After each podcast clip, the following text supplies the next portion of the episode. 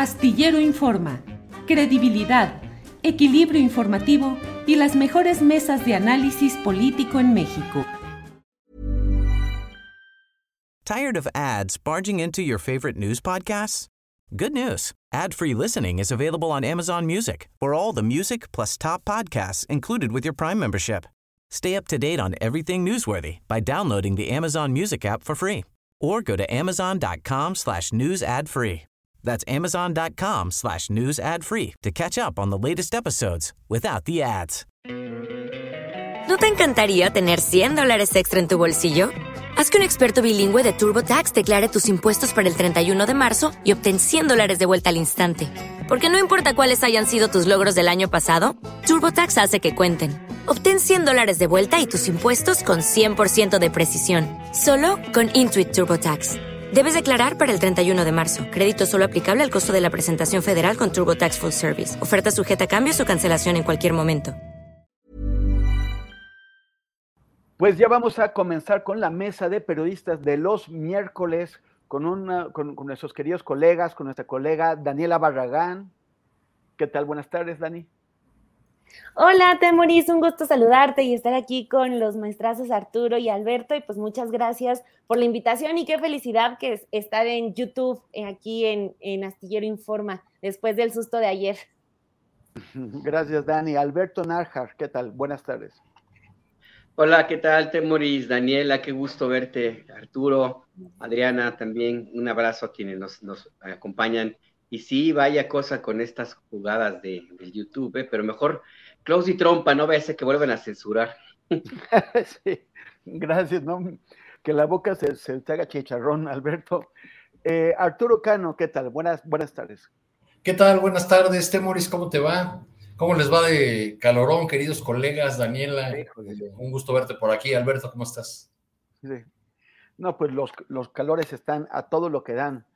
Ar- Arturo, em, ¿viste a, a Xochitl Galvez ir a tocar la puerta de Palacio? Al- algunos medios a mí me pasó, inclu- inclu- o sea, me, me sorprendió incluso hasta el país. Lo, lo dramatizaron mucho así. López Obrador le, le impide a Xochitl Galvez entrar a Palacio y en, en otro medio pusieron que los ganaderos, los ganaderos no, no la habían dejado entrar. Bueno, en realidad ella se separó en la puerta y pues nadie le abrió, pero no fue así exactamente con el dramatismo que lo pusieron ellos. Igual ella dijo que no estaba ahí para hacer show, pero pues parecía un show, se rió, hizo chistes, sonrió y de pronto cambió de decisión. Antes, hasta, o sea, por la información que, que tenemos hasta ahora, ella quería ser jefa de gobierno de la Ciudad de México, pero ahora dice que igual se va a la, a presidencial. Eh, ¿Será que no le abrieron la puerta de Palacio, pero, pero ella sí cree que se la puede abrir solita, Arturo? Pues sí, todos se pueden creer eso en, estos momentos.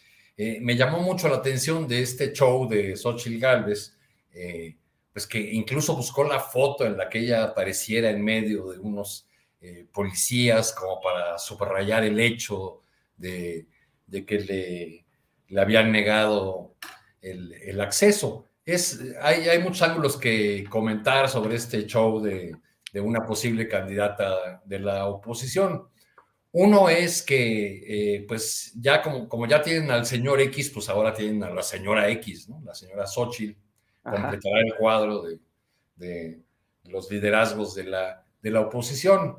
El segundo es que por lo que se ve en estos días, no solamente por el show de Xochitl Gálvez, sino desde antes, en eh, artículos de opinión, en publicaciones en las redes sociales, empieza a actuar ya una suerte de coro que hace a, a Xochitl Gálvez, que a mí me parece, eh, personalmente, eh, me parece un personaje político muy, muy menor, pero bueno, pues entonces lo que, lo, que se podría decir es que la oposición en este momento, las oposiciones en este momento, son tan poca cosa, pero tan poca cosa, pues que necesitan a Xochitl Gálvez. Al parecer se les desinfló ese globo, ese globo histérico que, que, era llamado Lili Telles y necesitan construir a, a alguien más. Eh, eh, incluso inventándole una, una, biografía que es este, inexistente. El día 8, eh, Andrés Oppenheimer, este, un, periodista más o menos de, derechas que se equivoca muchas veces en sus análisis sobre América Latina, escribió un artículo diciendo que Xochitl Gálvez puede ser o debería ser considerada como candidata a la presidencia de México porque le quitaría a Andrés Manuel López Obrador uno de los argumentos centrales, que la oposición está formada eh, por conservadores, aristócratas, ricos. Y entonces ahí empieza a construir una biografía de, de Xochitl Gálvez diciendo que es una mujer que nació y creció en la más absoluta pobreza, lo cual es una, mentira total. Eh, Xochitl, Galvez, en efecto, este, nació y creció en, el estado de Hidalgo, en el pueblo de eh, Tepatepec, este, eh, que es una, una población que está a unos pocos kilómetros de la escuela de donde estuvo y estará nuevamente otra vez la Escuela Normal Rural de El Meche, Hidalgo. Yo viví ahí porque mi mamá era maestra en esa normal, en la normal del Meche. Saludos, mamá, por cierto, que seguramente nos estás, nos estás viendo por acá. Y eh, mis recuerdos, era yo muy pequeño, mis recuerdos son algo difusos de, de aquella época, pero le, le, pregunté a mi madre, oye, ¿y cómo era la familia de Xochitl Galvez? Y, ella me dijo, bueno, pues su familia era la dueña de la única botica del pueblo en ese tiempo eran conocidas ella y sus hermanas como las güeritas del centro o de la, o de la plaza. Entonces, bueno, eh, pero en el afán de construir un candidato opositor que le quite, que le quite el argumento contra Fifi a, a López Obrador, pues ya están inventando como Oppenheimer que Xochitl Gálvez creció en la más absoluta pobreza, lo cual es falso. Y oye, ¿y qué hay acerca de, sus orígenes indígenas? Que también eh, cuando en el, en, el, en el, gobierno de Vicente Fox, que, le dieron eh, un rol ahí, se decían que ella era una indígena auténtica. Este, bueno, yo eh, entiendo por los comentarios de, de, mi señora madre y de otros maestros de esa época en el Meche, que más bien era mestiza, pero efectivamente esa comunidad es una comunidad ñañú, es una comunidad otomí. Y ella siempre ha reivindicado ese origen, incluso en el en el sexenio de, Fox, pues fue cabeza de la, de la comisión eh, encargada de, pueblos indígenas, ¿no? Yo creo que eso no se le, se le puede regatear. Lo que, no, lo que no es cierto, digamos, es que ella eh, venga de la más absoluta pobreza, aunque haya nacido y crecido en esa que es una de las zonas más pobres del país, en el Valle del Mezquital. Gracias, Arturo. Oye, Dani, eh, pues, pues parece que la oposición se está poblando de precandidatas, ¿no? Hay como muchas mujeres que están eh, aspirando. ¿Es, ¿Eso es un reflejo de la ascendencia de, Claudia Sheinbaum o qué es lo que está pasando? Ya se volvió el PAN feminista porque tienen, tienen a Lili Telles, tienen a Margarita Zavala, tienen a, bueno, Sandra Cuevas quiere ser secretaria de Seguridad según, según ella, pero bueno, Xochitl Galvez también ya, ya lo está considerando. Eh, eh, seguro alguien, alguien que se me está escapando por ahí, pero como que hay muchas mujeres que están eh, pretendiendo esto. ¿Las mujeres podrían sentirse identificadas por las propuestas de estas precandidatas o aspirantes o suspirantes? Pues mira, eh, de primero de la pregunta de si ya son feministas eh, los del PAN, pues sí, solamente los 8 de marzo, ya después eh, ya se les olvida el feminismo, lo guardan en el cajón y para el siguiente año. Sobre si las mujeres se van a poder sentir identificadas con estas candidatas, posibles candidatas, Creo que no porque, pues a final de cuentas, ¿con qué nos podríamos sentir identificadas?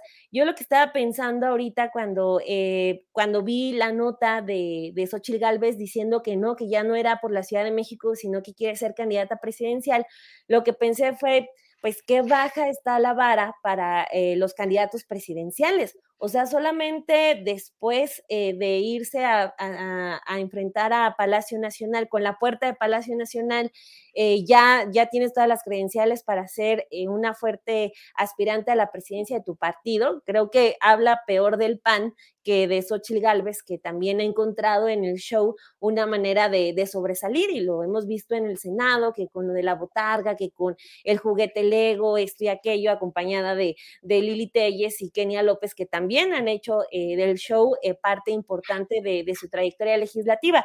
Entonces, estamos viendo que es el show el que está midiendo quiénes son los que pueden aspirar a un puesto tan importante en la presidencia y si es así, es una lástima porque entonces ya no estamos hablando de que ahorita nos está gobernando alguien que visitó cada uno de los municipios de México, que se me hace una tarea muchísimo más loable, que nadie le ha puesto en duda al, presidente actual, porque no hay manera de, ponerle un pero a eso, pero si entonces ya no estamos procurando por alguien que ha recorrido todo el país a pie sino alguien que va a hacer un show con una puerta de Palacio Nacional, pues yo creo que ya en adelante vamos a estar eh, viendo otros tantos espectáculos, porque pues la oposición al parecer está abierta a posicionar al que más odie, al que más eh, sea, al que más se burle, y pues así se van yendo, porque si no son ellos, los, eh, si no sus candidatos no son los que más se burlan, los que más circo hacen, son los cartuchos quemados, que son los Santiago Krill, y pues creo que nada más son los que no, tampoco es que tengan muchos, ¿no?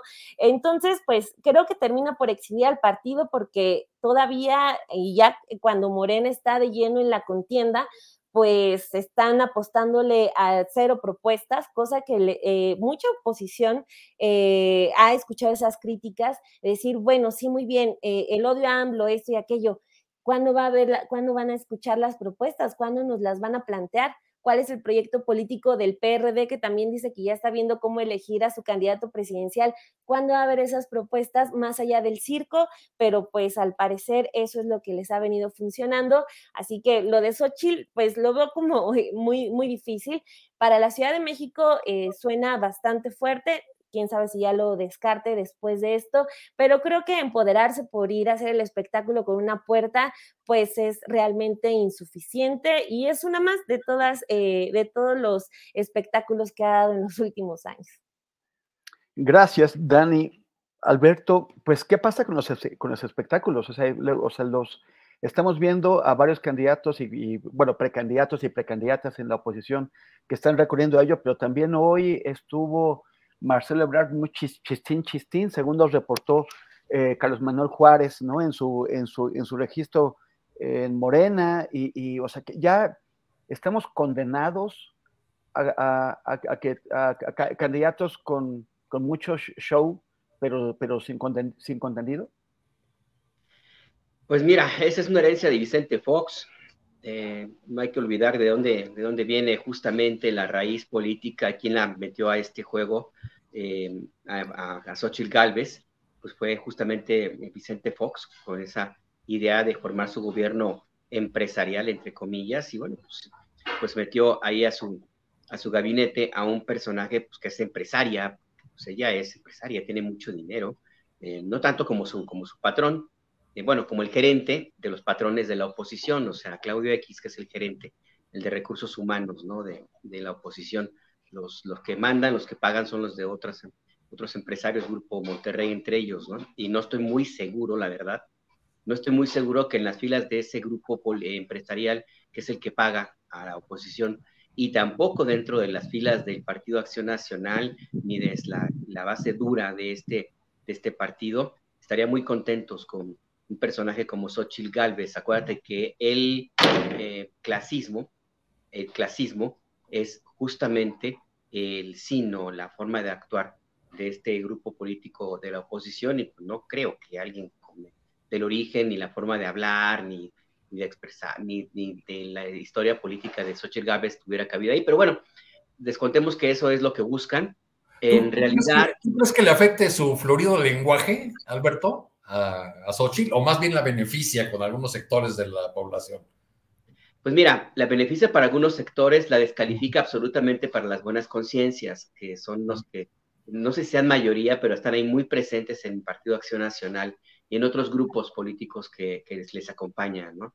Entonces, eso de entrada. Segunda, pues su propia imagen física no está muy de acuerdo ellos en que una persona así pueda ser su, candidata. Si, si revisas, Lili Telles cumple perfectamente con el fenotipo de eh, la aspiración de quienes están dentro de ese organismo político, de quien debe ser una, persona correctamente presentada, eh, inclusive su propia formación religiosa, etcétera, pero sobre todo, pues que es una mujer distinta en términos de fenotipo, insisto, eh, y de, eso, de peso inclusive corporal a Xochitl Gávez, entonces tiene que bregar contra mucho de eso.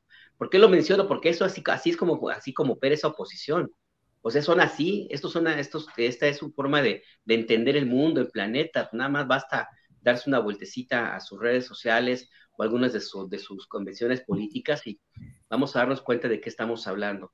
Eh, dentro de lo, que cabe, de lo que, más allá de, esto, pues a mí me parece que como bien comentan Daniela y Arturo, pues es una muestra no tanto de las aspiraciones ilusas de Xochitl Galvez, eh, sino de la desesperación y el nivel en que se encuentra el Partido Acción Nacional que puede permitir que esta situación pueda llegar a, presentarse. Habla del desgobierno de Marco Cortés también.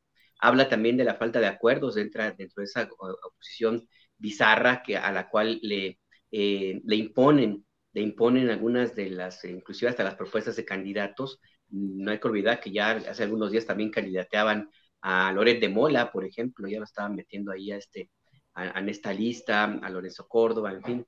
Entonces sí habla mucho del nivel de la oposición que, tenemos, habla mucho de esa idea muy perdida de lo que es el México de estos días, eh, porque están tratando de ensayar si tuvieran algo de seriedad o si pudiéramos tomar con seriedad más bien eh, estos esfuerzos por encontrar un candidato, pues lo que habla básicamente es que no conocen al electorado, o sea, que lo siguen viendo con los ojos del, del ¿cómo se llama? El Cachas, por ejemplo, ¿no? Este personaje. Eduardo Cacha. Ajá, del Reforma, o sea, es como, como su ideólogo, ¿no? Entonces ellos creen que el mundo de los votantes en México son como los como el, el cachas, ¿no? Entonces, pues está bien que sigan en esa dinámica, a mí me parece que está muy bien que invierta su tiempo de esa manera, porque mientras tanto del otro lado, pues ya hay una campaña bastante bien organizada, que como quiera que sea, hay ya personajes que están todos los días en la opinión pública, que si a alguno le hace falta conocimiento, dentro de los electores lo va a obtener en estos, en estos meses y que de una u otra forma pues están caminando muy, a paso muy, muy firme y acelerado ya para un proceso de consolidación de, de lo que será la elección de 2024. En la oposición, mientras tanto, acaban de decidir que van a tener una especie como de junta de notables para tratar de hacer una, una consulta y a partir de ahí decidir qué es lo que van a hacer, eh, como ya, allá más o menos por octubre, noviembre, yo creo.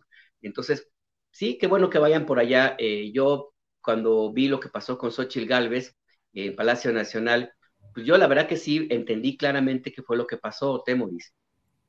No sé si ustedes lo tengan claro, pero yo tengo la convicción de que en Palacio Nacional estaban esperando que llegara la botarga del dinosaurio. pero como llegó Xochitl Galvez sin su botarga, dijeron, no, esta no es, esta no es la senadora, entonces pues, por eso no le abrieron la puerta. ¿no? Entonces, pues yo creo que por eso es que la dejaron ahí, ahí plantada en su show. Y entonces imagínense cómo sería un gobierno si eventualmente Xochitl Gálvez fuera elegida presidenta y, sus colaboradores. Yo creo que si, si, el presidente de la República, con esto cierro, en lugar de la residencia oficial de Los Pinos, cambió el despacho presidencial a Palacio Nacional, pues seguramente la sede del Poder Ejecutivo estaría muy cerca también por ahí en el centro histórico, no sé, el Teatro Frufru, pueden rehabilitar el Blanquita, por ejemplo, pueden buscar ahí alguna de esos, de esas nuevas lugares ahí, la Puri, por ejemplo. Ah, no, no, la Puri no, perdón, la Puri no va. Con Esa no les gusta. No, no, no, eso no. Entonces por ahí puede ir, ¿no? Entonces, pues, sí, sí, vale la pena hacer una reflexión sobre eso. Gracias, Alberto. Oye, pues ahora que dices eso del fenotipo, parece de, de, de parece que a Gustavo Madero realmente no le importa. ¿Te acuerdas ese, ese video que se tomaron en la toma del, del Senado cuando estaban ahí acostaditos? como que no, no le, no le importó mucho a Madero. Pero, este, pero, bueno, siguiendo con estos temas del cachas y, esta clase social que, que, no logra ocultar su racismo y su clasismo, el, ah, pues, se, me, se, me, acaba de ir el avión con, con esto, pero eh, hay, hay, hay, ayúdame, Ah, sí. ¿Qué es lo que pasa con no, se me fue. Ah, ya, ya. Este, no, sí te, sí te acuerdas, Arturo, que eh, lo, a, quien, lo, a, quien se le, a, quien se le, está yendo o lo vemos en tercera dimensión es a Alberto, ya, sí. ya se dieron cuenta que desde la Sí. semana pasada o dos, quién sabe qué pasa ahí con la cámara de tu computadora, Alberto. Es un reflejo. Es un como- filtro, es un filtro nuevo, yo creo, así muy de, de Instagram o algo así. así. No, bueno, pues es que ese es el, digamos. Vamos a ver ocho Xochitl Galvez así una tras otra. en Ay, no. Sí, exactamente, por eso. Oye, no, Lorenzo Córdoba, aquel, aquel audio que, que sacó, bueno, que, que le sacaron, aquella grabación, aquella conversación que tuvo donde estaba hablando de, una, de unas personas de origen indígena con las que se reunió y que lo describía como el gran jefe, no sé qué, se burlaba en un tono súper racista. Eh, pero bueno, eso ya es el Lorenzo Córdoba de línea anterior. Ahora ya está Guadalupe Tadei y acaban de, de tener esta reunión con el presidente López Obrador, así, pero como que fumando la pipa de la paz, ¿no? Así como lle- llegaron, se sentaron, fumaron la pipa de la paz, enterraron el hacha de la guerra. ¿Cómo, ¿Cómo viste esta reunión? ¿Tú qué crees que representa para los procesos electorales que vienen, para el, para el futuro del INE? Eh, lo primero que, que yo quisiera decir sobre este asunto es que resulta muy curioso que cuando el presidente Enrique Peña Nieto o sus antecesores se reunían con eh, los consejeros del Instituto Nacional Electoral, era parte de nuestra normalidad no- democrática. Era eh, parte del trato respetuoso, necesario y fluido que tenía que haber entre eh, el poder ejecutivo e instancias como autónomas como el INE. Pero cuando es López Obrador el que se reúne con los consejeros del INE, resulta que en muchos medios o para la opinocracia y en las redes sociales eh, alimentadas desde la oposición, se trata de un evento, de un acto de sumisión, de un acto en el que eh, los consejeros del INE van eh, a ponerse a las órdenes del presidente y van a recibir instrucciones sobre qué cosas dejar pasar o no dejar pasar. Creo que el, el Instituto Nacional Electoral pues es una de las instituciones fundamentales de, de nuestra democracia, que, que, es una conquista de la, de la sociedad que por desgracia fue secuestrada por los partidos políticos en la etapa de la partidocracia y, y que posteriormente fue, eh, quedó en manos de una élite que, que, se sentía depositaria de la democracia, que se sentía con la eh, autoridad eh, o capacidad para determinar quién era democrático y quién no lo era. y, y, algo similar a lo que ocurrió con otros organismos autónomos o con otras figuras que, que, sin estar en esos cargos se convirtieron en beneficiarios de este afán del poder político, de lavarse la cara, de, de, decir que estaban a tono con las últimas tendencias de las democracias del mundo. Pienso, por ejemplo, en el dueño de la franquicia de Transparencia Internacional, Federico Reyes Heroles, que se hizo rico repartiendo cartas de buena conducta a gobiernos corruptos del PRI del PAN. O en Isabel Miranda de Wallace, también se benefició repartiendo estrellitas de buen comportamiento a personajes tan siniestros como el fiscal de Nayarit, que ahora está preso en, Estados Unidos. Bueno, es, esto pasó con, con el INE, se van estos consejeros que ya jugaban más a opositores, y creo que eh, será en los próximos meses y frente a, a eventos eh, o sucesos como las eh, campañas estas extrañas de, de Morena. Digo extrañas porque no están contempladas ni siquiera como pre-campaña. Todos sabemos que son candidatos, pero en rigor lo que se están disputando eh, con esta encuesta y en este proceso es, eh, según la declaración del partido, pues el nombramiento de coordinadores de la transformación a nivel nacional.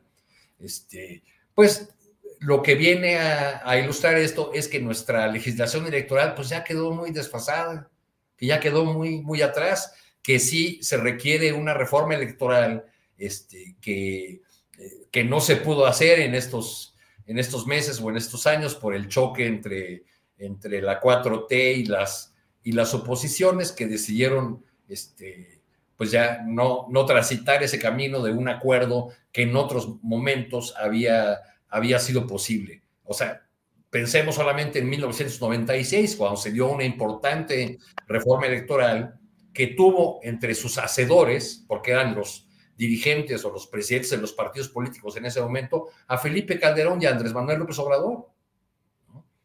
La reforma electoral que tenemos ahora, pues ya resulta eh, insuficiente en muchos rubros, eh, simplemente en el trato de, cómo se abordan sanciones o no eh, a la exposición en redes sociales, por ejemplo, ¿no?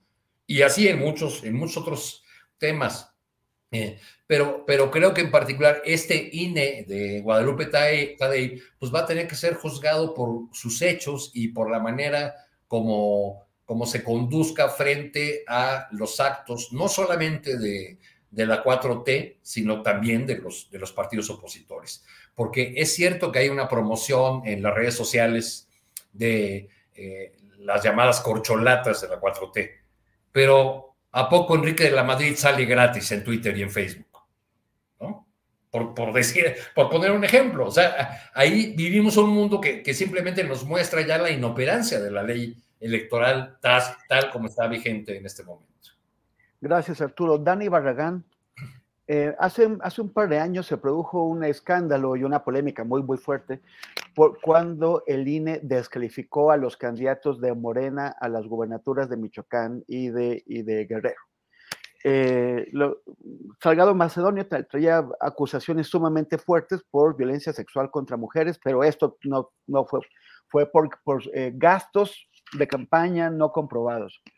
Y en, ocasiones anteriores se dijo que el INE no había sido tan duro, tan extremo al sancionar eh, otros casos iguales.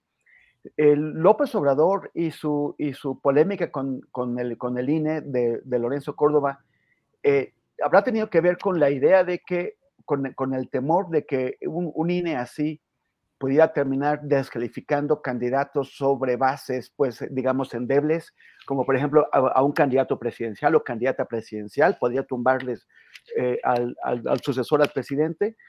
Eh, y, esto, este nuevo cambio de consejeros con, la, salida de cuatro y, su, reemplazo, eh, ¿habrá conjurado este peligro?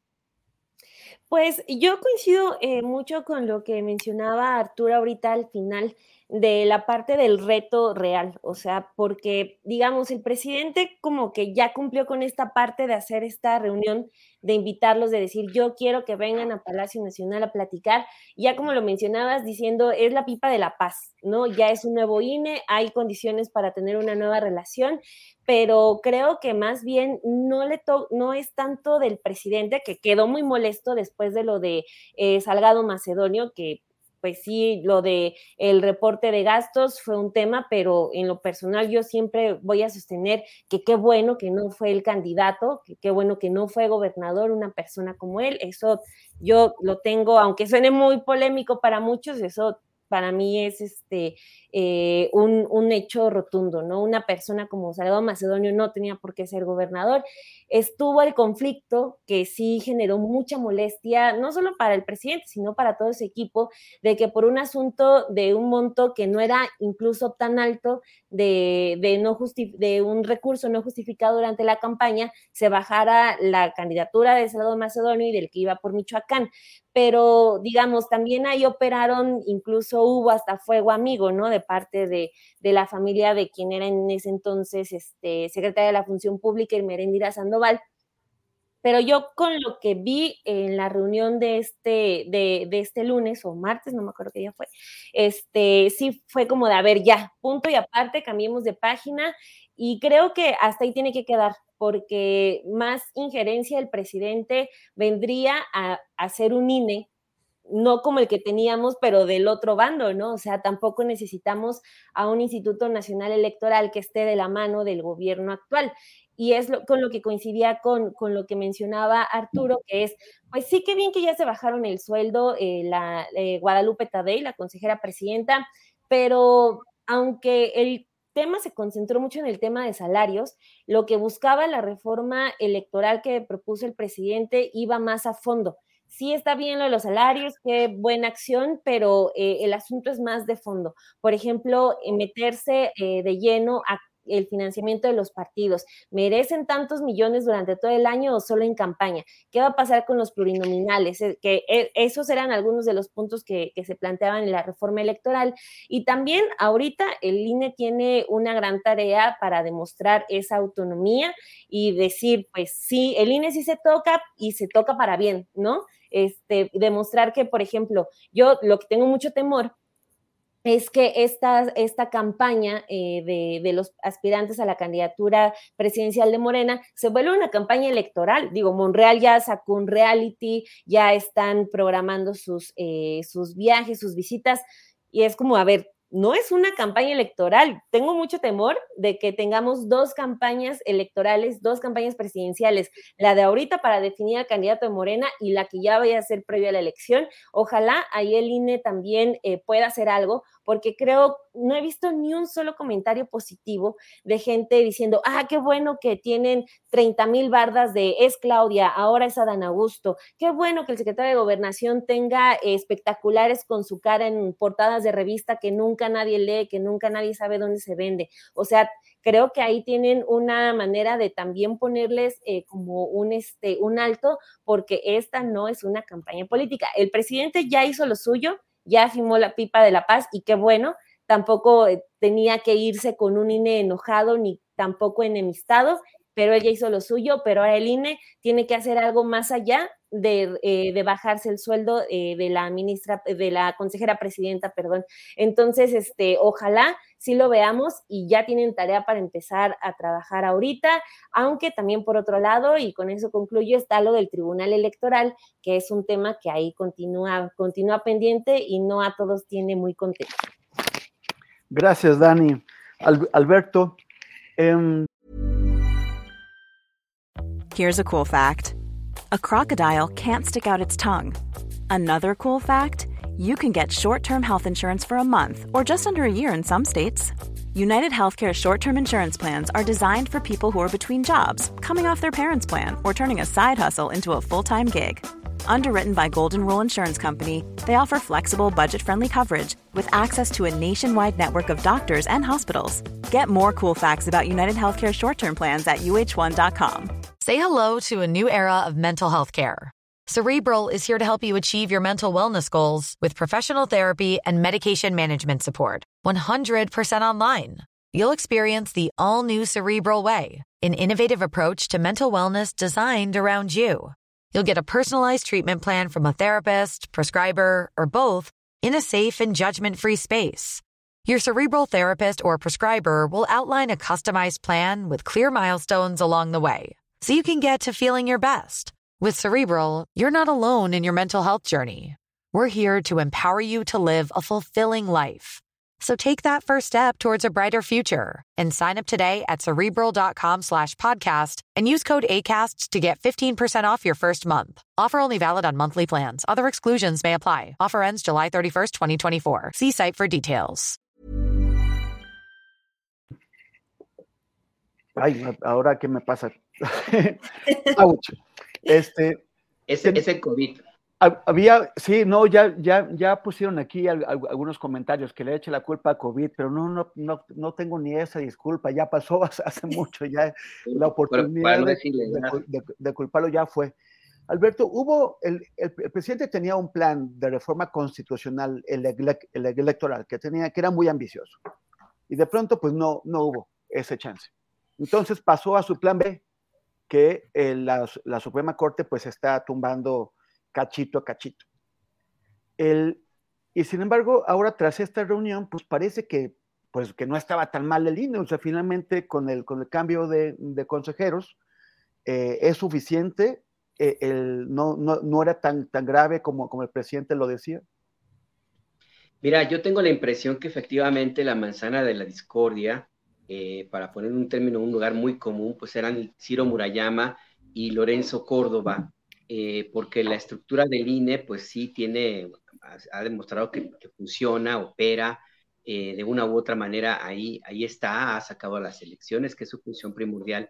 Y además no hay que olvidarnos que es casi la única instancia de identificación de todos los mexicanos.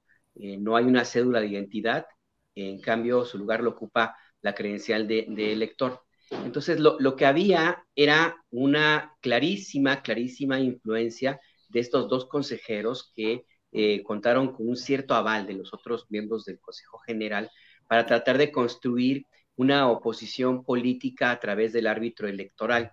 Y a eso era el fondo del asunto, o sea, que se pretendía construir al Instituto Nacional Electoral como un dique al, gobierno del presidente López Obrador, como un actor político más, eh, y como, como, de hecho estaba funcionando. Em, y me llama mucho la atención que una vez que se va Lorenzo Córdoba y Ciro Murayama, finalmente el tema del plan B pues pasó a segundo, tercer plano. Y no solamente, ojo, Temuris, Daniel Arturo, no solamente por parte del presidente López Obrador, sino que se les olvidó a todos los demás. O sea, ya no hay notas, ya casi no se publica nada, ya no se habla casi nada del de, el intento de que el INE lo quieren destruir, que quiere cooptar al árbitro electoral. Quedan algunos todavía en algunas columnas, lo cual a mí me queda también claro que efectivamente ese era el propósito central de Lorenzo Córdoba y Ciro Murayama como representantes de un movimiento político muy desesperado. Tan, tan, tan, tan es así que ya Lorenzo Córdoba lo están candidateando, pues. Eh, inclusive creo que va, está apuntado en la lista de los que van a, encabezar el, el, Consejo de Notables de la oposición de, de por México, como se llame, para ser como el que se encargue de elegir al candidato o la candidata de la, de la oposición. Lorenzo Córdoba está en el grupo de los que van a, encabezar eh, este órgano de consulta de los, eh, de los intelectuales que han sido invitados, entre ellos Sergio Aguayo, por ejemplo, ya confesó que él está, está allí y él mismo dijo que va a ser un expresidente del INE, eh, del IFE o del IFE, el que va a encabezar este grupo. Entonces, pues era obvio que el tema, em, pues se trataba de que Lorenzo Córdoba y, Ciro Murayama, insisto, pues eran los que, los que hacían ruido allí, ¿no?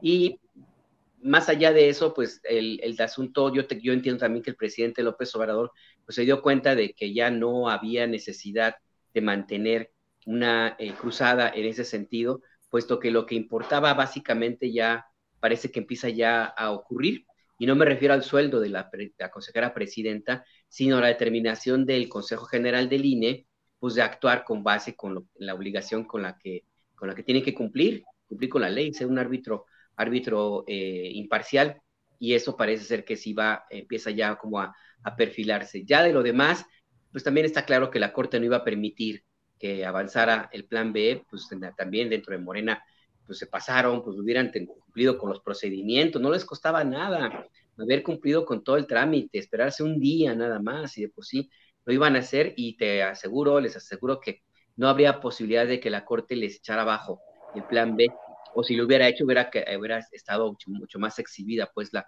la, Corte de Norma Piña.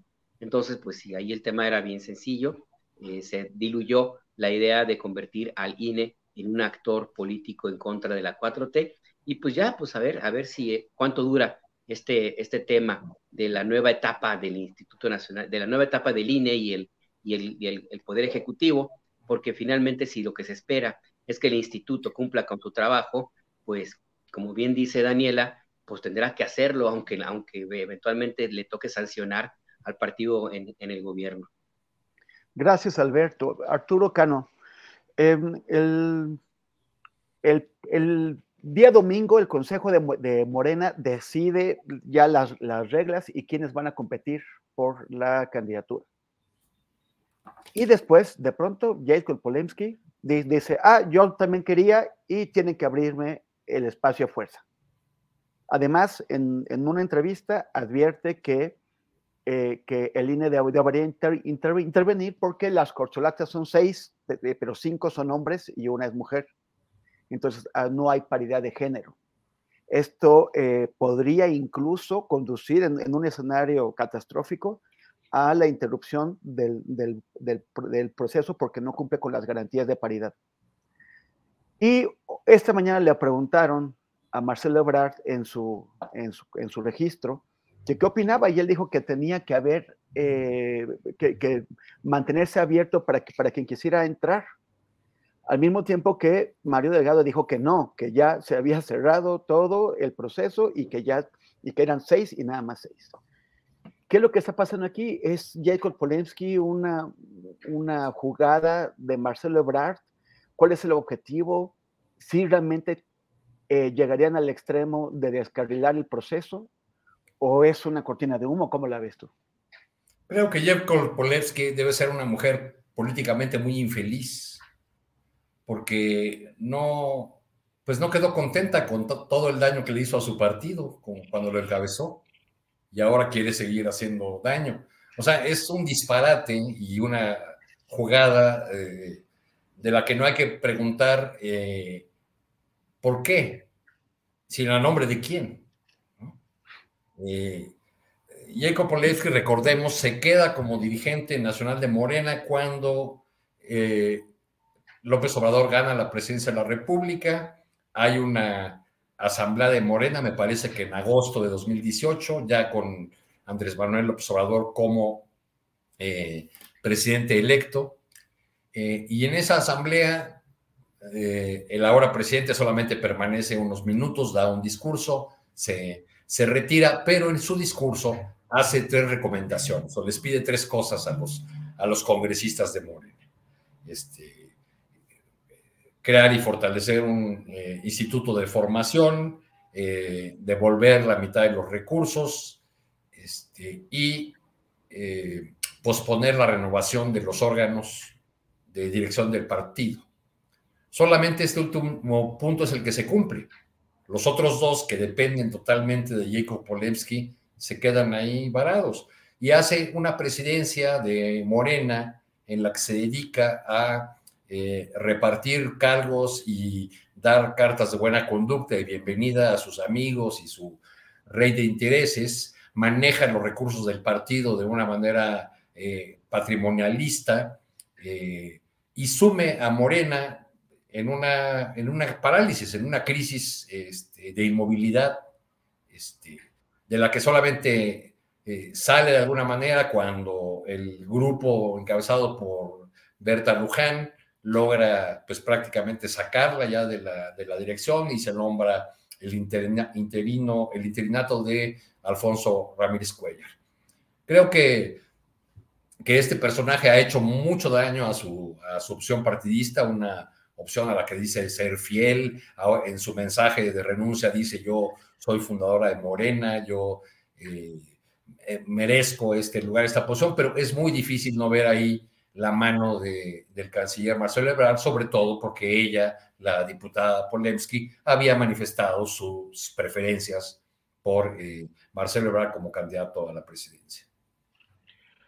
Gracias, Dani. gracias, Arturo.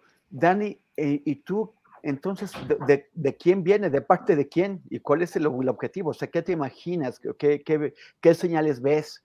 Eh, ¿Es significativo que, que mientras ya, ya todo el mundo sabe que el proceso está cerrado y que ella tuvo tiempo de manifestar su, su decisión o, su intención antes, eh, no, no, lo hizo eh, y que Mario Delgado le, dice ya no se puede, Marcelo diga sí, sí, sí, debería poderse.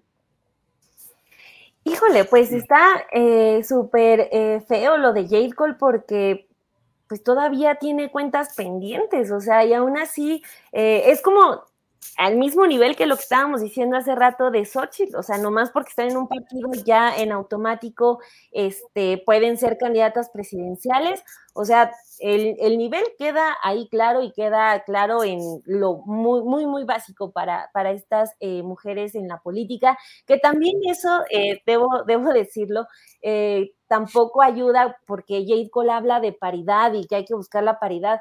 Bueno, o sea, sí, está bien que haya mitad hombres, mitad mujeres, pero tampoco solamente por ser mujer ya tienes eh, derecho a decir, ah, pues yo también quiero ser presidenta, porque le resta muchísima seriedad al proceso, un proceso que eh, hay que darle también la, magnitud eh, necesaria a esto, o sea, lo que señalan las encuestas es que básicamente quien salga ganador de este proceso, pues va a ser el próximo presidente, así como van las encuestas que todas eh, apuntan a que Morena va a arrasar en 2024. pero si también, por otro lado, tenemos que le abrieron las puertas así en tres segundos a un Manuel Velasco, que eso también eh, fue sorprendente porque a Noroña incluso eh, le hicieron muy cansado el acceso a la encuesta. Eh, muchas veces se quedaron callados de, ah, sí, vamos a ver cómo solucionamos el tema Noroña, hasta que ya dijeron, no, sí, también va a venir la encuesta, pero a Manuel Velasco lo recibieron en tres segundos, entonces, pues no me sorprende que ahorita Marcelo Ebrard sí esté diciendo, ay, no, sí, bienvenida Jade Cole, aunque tengas millones sin aclarar, aunque le hayas hecho mucho daño a Morena, ojalá también puedas participar en la contienda. Creo que todo mundo sabe la seriedad que tiene este, este asunto de la elección de candidato y ojalá también ya la tengan ellos y no se estén como contradiciendo, porque también eh, es esto de, de Jade Cole, de si puede o no ser candidata. Marcelo dice que sí, Mario Delgado dice que no. También está, por ejemplo, lo de que le pueden dar entrevistas a medios. Eh, chayoteros o como le quieran decir ellos, eh, medios adversarios al presidente, pero después dice el presidente, no, si quieren, si vayan, y después Mario Delgado dice, no, pueden perder su registro. Entonces tienen un caos también con lo que ocurrió el domingo. Yo creo que más allá de empezar a recibir más candidatos, este, mejor que se sienten otra vez a, verificar y a delimitar lo que, lo que salieron a anunciar el domingo, eh, porque ya se burlaron mucho de la oposición de que les brotaban candidatos por todos lados, pues así así está ocurriendo también en Morena. Gracias, Dani. Alberto Nájar, ¿qué ves tú? ¿Cuál es la jugada Jade Cole polemskista? Jade Bueno, algo así. Mira, yo sí creo que es ahí algo que Marcelo Ebrard sí está, si no por lo menos es el autor intelectual, por lo menos sí como que le dio una especie como de autorización, seguramente le habrán consultado o sea, él está de acuerdo y, creo que a él le conviene que el proceso pues, se abra lo más, lo más que, se pueda eh, en ese sentido, porque pues, sí está en una cierta desventaja, porque por más que algunas encuestas traten de ubicarlo pues ya muy, muy arriba, en realidad otras encuestas, la mayoría, pues siguen ubicando a, Claudia Sheinbaum por encima en las preferencias dentro de, Morena. Y además, de una u otra forma, pues como que em, abre la, la, posibilidad pues de que gane tiempo, de que, de que el proceso se vaya, digamos, haciendo más, eh, más lento, se entorpezca. En fin, yo, yo creo que ahí Marcelo Ebrard, por si te insisto, si no fue el autor intelectual, por lo menos, pues sí, sí está ahí eh, apoyando que esto, esto suceda. Lo que sí veo, porque sí, en, realidad sí puede ser un problema, como bien señalan Daniela y, Arturo, es que eh, eventualmente abre la puerta a dificultades que no tendrían por qué haber ocurrido, porque como bien dice este Morris, pues Jacob tuvo todo el tiempo suficiente como para haberse anotado, o sea, como de, de última hora, ya con el proceso cerrado, va y dice que levanta la mano, pues, o sea, mueve mucho al sospechosismo, como que la intención efectivamente es, es otra, es meter a Morena en un brete innecesario, que ya de por sí va a tener sus propios problemas, o sea, porque las impugnaciones van a estar a la orden del día en cuanto avance eh, la, campaña eh, electoral, que es el tema del financiamiento, está el tema del acceso a los medios de comunicación, eh, está eventualmente también lo que le va a tocar en algún momento a Marcelo Ebrard, que fue el primerito en, desobedecer la sugerencia que hizo la dirigencia del partido de no acudir a medios adversarios de la 4T, pues Marcelo Ebrard se mueve como pez en el agua en esos espacios, ¿no?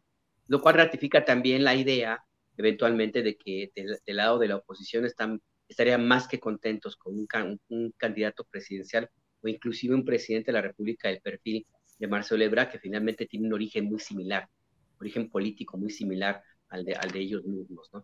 Entonces yo sí, sí creo que esto es una jugada, pues digamos, de mala leche, si podemos utilizar el término, ¿no? Porque no puede llamarse. Pero, pero no para hacerle un contrapeso en la campaña a la otra mujer que está apuntada, sino con la intención quizá de llegar a impugnar legalmente el proceso por la falta de paridad de género, ¿no? Que eso es lo más riesgoso o lo más peligroso para el proceso mismo de Morena.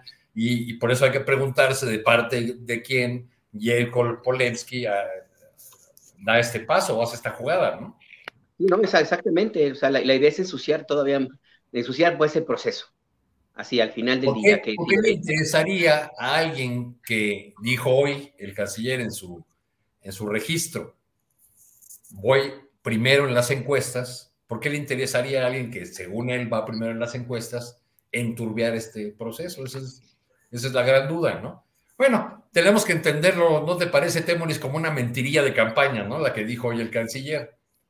Porque yo, esa declaración del canciller, pues empecé a revisar las notas que hay de las eh, encuestas hechas en los últimos meses y no hay, y en la inmensa mayoría, Claudia Chema sigue apareciendo como, la, como el primer lugar. Es más, el registro más bajo de Claudia Sheinbaum es mayor que el más alto de Ebrard en las encuestas. Eso no quiere decir que eso no pueda cambiar, pero, pero eso de que voy primero en las encuestas, pues no es, no es verdad, como lo dijo hoy el... Pero, ¿creen, ¿creen ustedes que el objetivo es crear una especie de espada de, de, de Damocles que esté pendiendo sobre el proceso, de manera que si no le dan a Ebrard, por ejemplo, las garantías que él necesita, de, que, ha, pedido, la, deja caer en la, forma de Jacob Polensky impugnando el proceso por paridad de género y descarrilándolo. ¿Sería esa una, una opción? Pues yo creo que Marcelo está preparando todas las eh, vías posibles, ¿no? La vía de quedarse, crecer en las encuestas y ser él, y la vía de no crezco y me voy de una, de una manera eh, eh, en la que haga el mayor daño posible al, momento de, al momento de retirarme, ¿no? Y una de esas posibilidades, pues, es poner en duda o poner en tela de juicio todo el proceso. O sea, eh, descarrilas el, registro porque o, lo pones en duda o lo cuestionas porque no hubo paridad de género. Luego cuestionas las encuestas de los encuestadores, ¿no? Pones en duda la calidad de las encuestas, como ya ocurrió en el caso de, muy, eh, que es muy fácil de Coahuila. de Coahuila, ¿no? De que se pone en duda la, la, veracidad de la, de la encuesta desde un flanco de la propia 4T. La incorporación de Manuel Velasco, pues a mí me pareció más eh, como parte de la cuota de meter a Noroña, ¿no? Este, ya, pues ya como iban a meter al del PT, pues ni modo que no metieran a alguien eh, de parte del otro aliado, ¿no? O tal, o tal vez la, la intención era hacer ver o subrayar que Noroña no es de Morena, sino que es de uno de los otros dos partidos. ¿no? Sí, sí, sí, sí, pues es, eh, eh, finalmente, Noroña es alguien que, cuyas habilidades oratorias y, esa imagen de eh, político rijoso y bueno para el debate, pues le ayuda al partido del profesor Beto Anaya a jalar votos y seguramente le hará ganar un mayor número de diputados y, y senadores, aunque no. Como en Coahuila. Pues sí, aunque no esté contendiendo de manera seria por la candidatura presidencial. Porque, porque lo de Velasco es una simulación que ni su partido sigue. Se reunieron con, con Claudia y le ofrecieron su apoyo. Entonces, ¿para qué? Para qué Antes se habían reunido con Marcelo. pero entonces también está el tema de Monreal, por ejemplo, ¿no? O sea, que ya, ya son más voces que le están, que le están diciendo que está jugando a ser el aspirante, aunque nadie, no, no pinta en las encuestas, pero para que vaya a la Ciudad de México, por la Ciudad de México. Daniela, eh, eh, eh, Monreal no cometió el error de ir con los del Partido Verde. Él se fue directito con el Santonillo de Atocha. sí. Ayer con su video saliendo con el Santo Niño de Atocha, no, hombre, no. Oye, pues uno, uno, que sí tiene ascendencia sobre el pueblo y no una simulación. ¿no? Sí, pues sí. No, eso, eso no, la, la, yo creo que Monreal siempre ha sido muy transparente en eso de su fe católica.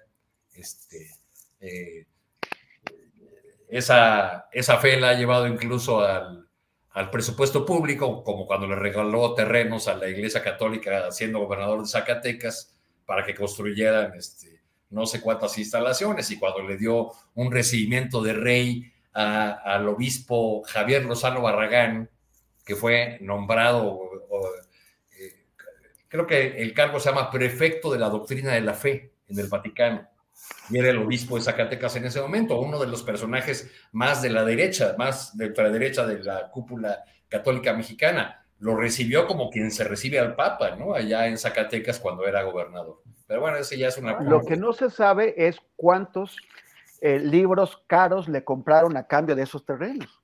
Exacto. Eso sí, ¿no? Creo que no tenía una producción editorial tan abundante en aquel tiempo, eh, el señor gobernador Monreal. Bendecidos sí estuvieron, ¿eh? Bendecidos sí estuvieron. Sí.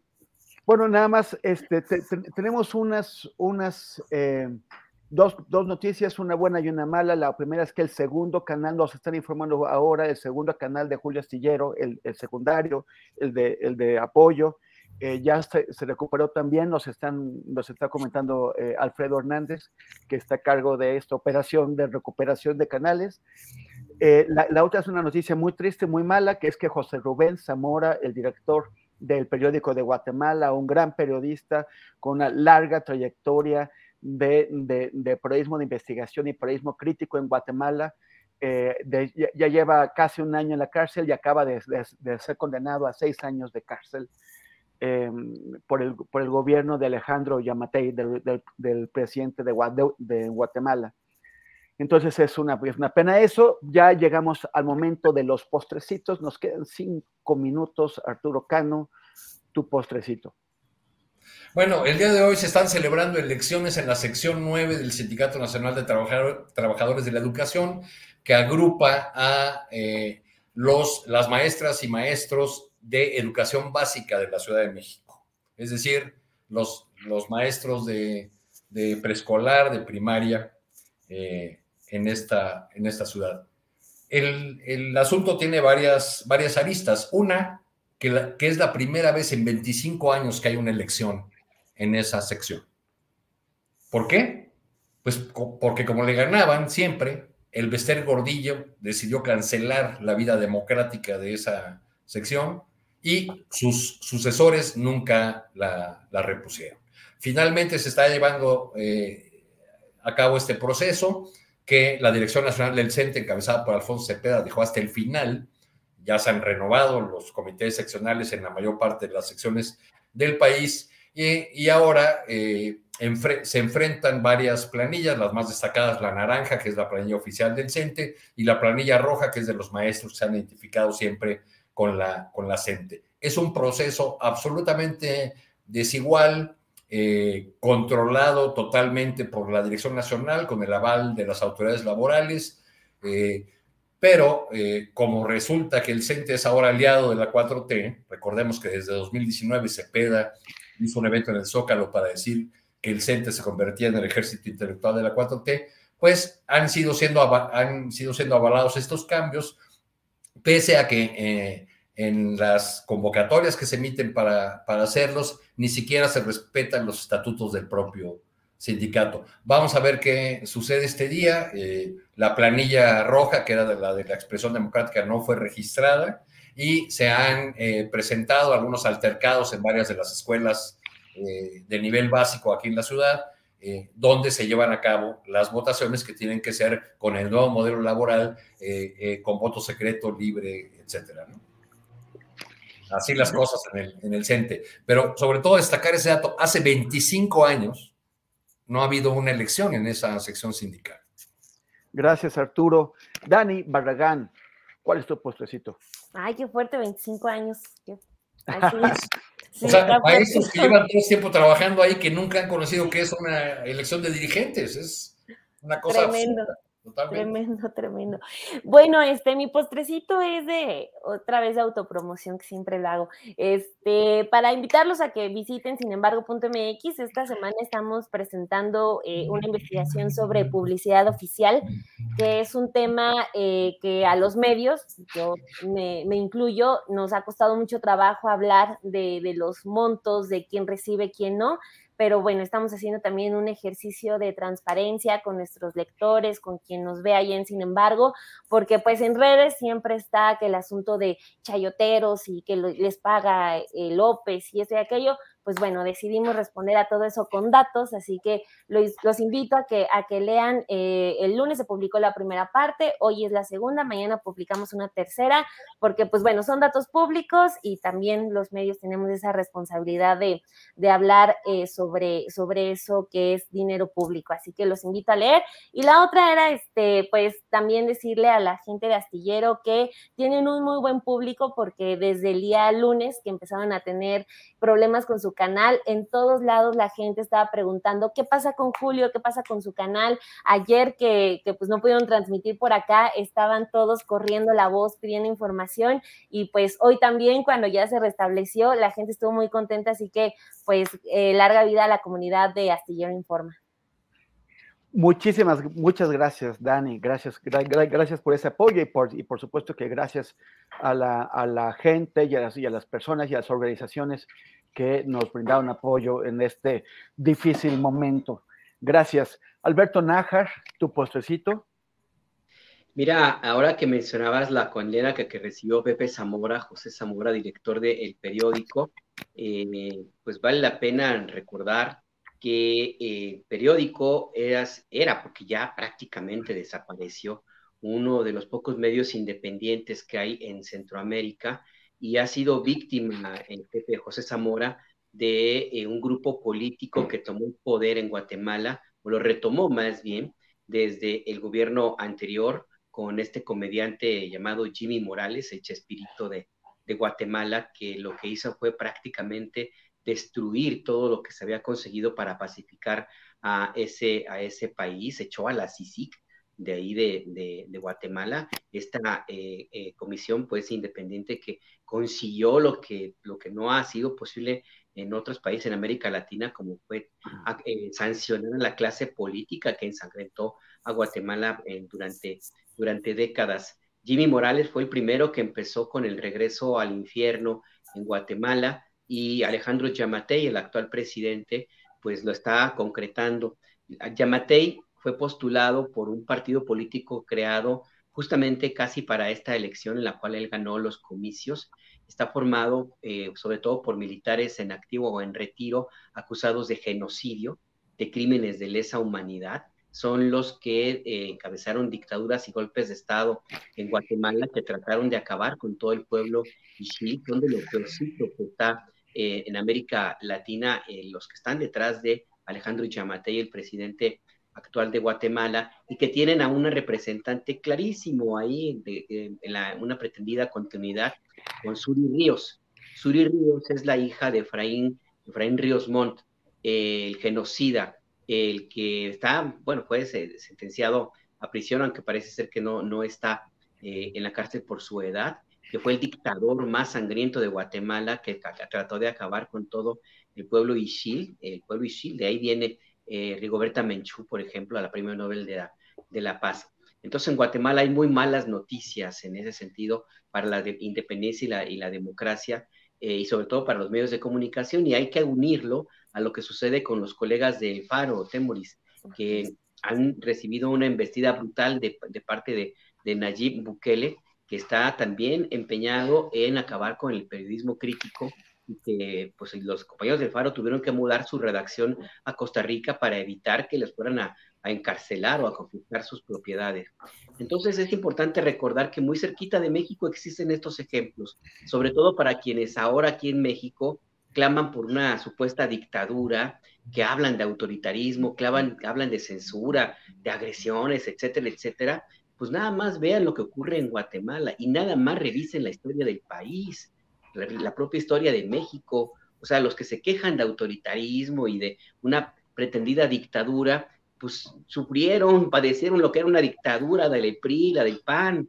Entonces, tratar de comparar o de, o de traer eh, crear una narrativa en ese sentido, en esos momentos, me parece, me parece que va muy, muy descaminado, porque, pues, insisto, nada más vean lo que pasa en Guatemala, nada más recuerden lo que pasaba en otros gobiernos aquí en, en México para que realmente vean que sí, ahí sí era un gobierno autoritario, no lo que ahora, lo, lo que ahora tenemos. Yo creo que también hay que tomarlo en su justa dimensión, y pues sí, muy lamentable lo que pasó ahora con Pepe Zamora. Ojalá que el ejemplo no se extienda y pues, pero pues no, no, no parece ver que hay algún cambio en Guatemala.